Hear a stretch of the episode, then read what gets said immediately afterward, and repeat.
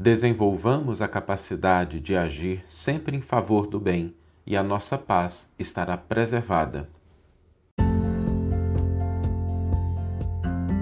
Você está ouvindo o podcast O Evangelho por Emmanuel, um podcast dedicado à interpretação e ao estudo da Boa Nova de Jesus através da contribuição do benfeitor Emmanuel.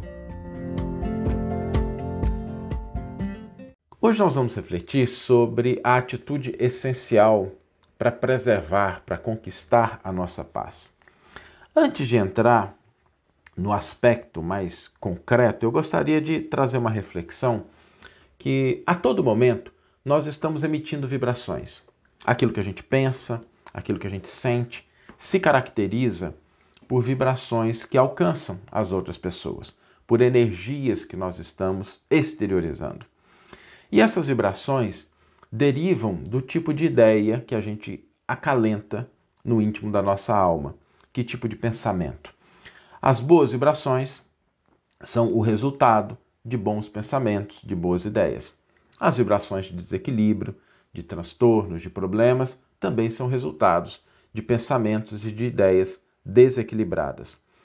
E muitas vezes a nossa paz ela é perdida porque nós nos desgastamos em irritações, nós nos colocamos em posições de raiva, de revide, de vingança, e isso começa a complicar o nosso mundo íntimo. Por isso, para que a gente possa preservar a nossa paz efetivamente, existe uma atitude essencial, uma atitude que todos nós devemos ter, assim como o primeiro elemento, né? o primeiro campo de defesa da nossa paz. Não é uma coisa simples, mas é algo muito efetivo.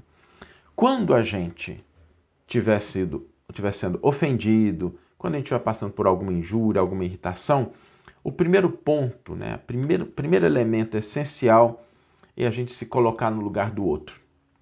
A gente desenvolver a capacidade de nos posicionarmos, de sentirmos como o outro está se sentindo, como é que aquela pessoa é, e a gente desenvolver o sentimento de empatia, o sentimento de entendimento. Para que isso?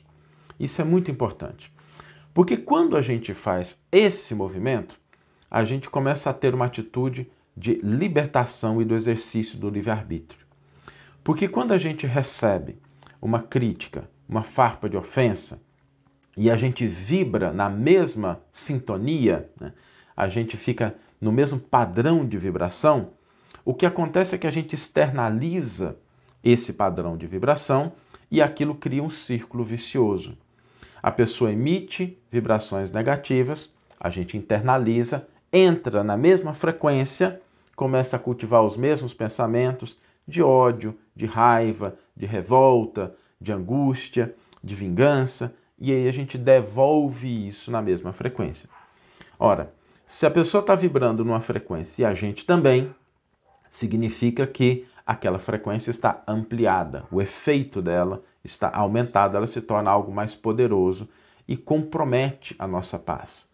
Quantas vezes a gente já não passou por essa situação, né? De às vezes alguma atitude pequena, às vezes uma atitude no trânsito, né? Alguém dá uma fechada na gente e a gente, diante daquela atitude do outro, a gente se desequilibra e aí a nossa paz vai por água abaixo. Eu me lembro de uma amiga minha de Brasília que ela tem uma história que eu achei muito, muito interessante, sempre me recordo dessa história. Ela dizia que no trânsito ela era uma pessoa muito agitada, né? É aquela pessoa que a buzina era acionada junto com o sinal verde, né? Se a pessoa da frente não, não se movimentasse instantaneamente, né? Automaticamente a buzina dela já vinha junto. Ela tinha muita impaciência com aquelas pessoas que dirigiam de uma maneira assim mais distraída no trânsito. E ela sempre, toda vez que alguém dava uma fechada, mudava de faixa sem dar seta, ela era uma pessoa que ficava bastante irritada e aquilo comprometia muito a paz dela. Um dia ela foi convidada para uma festa de aniversário de uma grande amiga. E aí ela saiu do trabalho, passou na floricultura, comprou uma bela orquídea colocou dentro do carro né, e foi para a festa de aniversário para dar orquídea de presente para a amiga. Ela sabia que a amiga gostava muito de flores. E como é que você dirige pressa com orquídea bonita dentro do carro, né? Não tem jeito, né? Você não pode arrancar, você não pode frear de uma hora para outra, a curva tem que ser feita com cuidado, né? Então ela começou a dirigir assim, de uma maneira bem pacífica, né? Bem calma. E os motoristas passando do lado dela, às vezes começavam a ter a mesma atitude que ela tinha quando ela via uma pessoa dirigindo de uma maneira que é uma maneira que não estava muito atenta, às vezes mais lenta, né? mais devagarzinho. E essa lição para ela foi muito importante, porque a partir daí, toda vez que ela via uma pessoa assim, meio lerdinha, meio lenta no trânsito, ela pensava assim: nossa, deve estar carregando orquídeas. E isso tranquilizava a alma dela. Esse estado da gente se colocar no lugar do outro, da gente entender, poxa, fulano está falando isso, mas ele deve ter tido um péssimo dia. Ciclano está correndo muito, mas é porque ele deve estar tá ou com muita fome ou muito apertado, né? Então deve estar tá correndo assim por conta disso. Então, esse colocar-se no lugar do outro, tentar não revidar-se, não simplesmente aceitar aquilo que o outro traz, mas a gente exteriorizar a nossa paz para que aqueles que nos cercam e que às vezes nos trazem situações às vezes de dificuldade, de problemas, né? Que nos irritam, mas a gente não virá vítima dessa situação e a gente agir de uma maneira mais efetiva. Esse é o primeiro elemento, a primeira atitude essencial para preservar a nossa paz. Porque quando a gente age dessa maneira, a gente neutraliza a vibração. A vibração da pessoa chega para a gente nesse nível, a gente responde num nível mais elevado, e isso é suficiente para neutralizar aquela vibração dentro de nós e assim a gente preserva a nossa paz. Ah, muitas vezes a gente vai encontrar no cotidiano da nossa vida vibrações contrárias à nossa felicidade. A gente vai passar por situações em que isso vai acontecer. Mas se a gente desenvolver o hábito e a capacidade de vibrar para a felicidade do outro, façamos esse exercício. A gente vai perceber que ao externalizarmos a vibração de felicidade para o outro, a nossa é preservada, porque a gente desconecta daquele padrão de vibrações que às vezes nos assaltam, às vezes nos acorrentam as circunstâncias dolorosas, as circunstâncias de irritação, de ira, de raiva.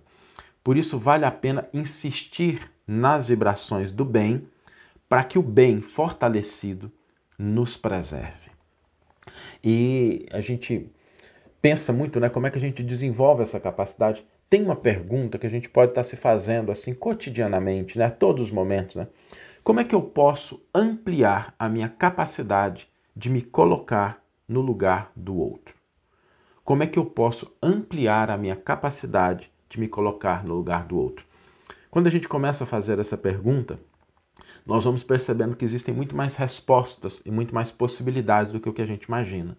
Situações que a gente pensa assim, ah, não, aqui não tem jeito, né? Não. Se a gente se faz essa pergunta, ainda em silêncio, ainda em pensamento, a pessoa fez um problema, deu uma fechada na gente, falou uma coisa que não devia, pergunta colocada, né? Como é que eu posso ampliar minha capacidade de me colocar no lugar do outro? E a gente vai preservando a nossa paz. Essa atitude é uma atitude que é o primeiro passo essencial para que a gente de fato consiga conquistar a paz que nós desejamos. Mas só é capaz de exercitá-la quem exerce essa liberdade.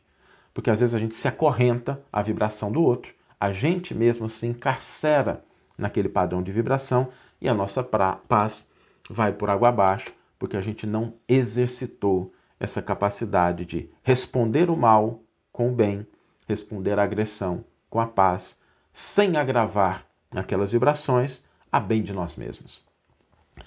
Vamos então ler a íntegra do versículo e do comentário que inspiraram a nossa reflexão de hoje.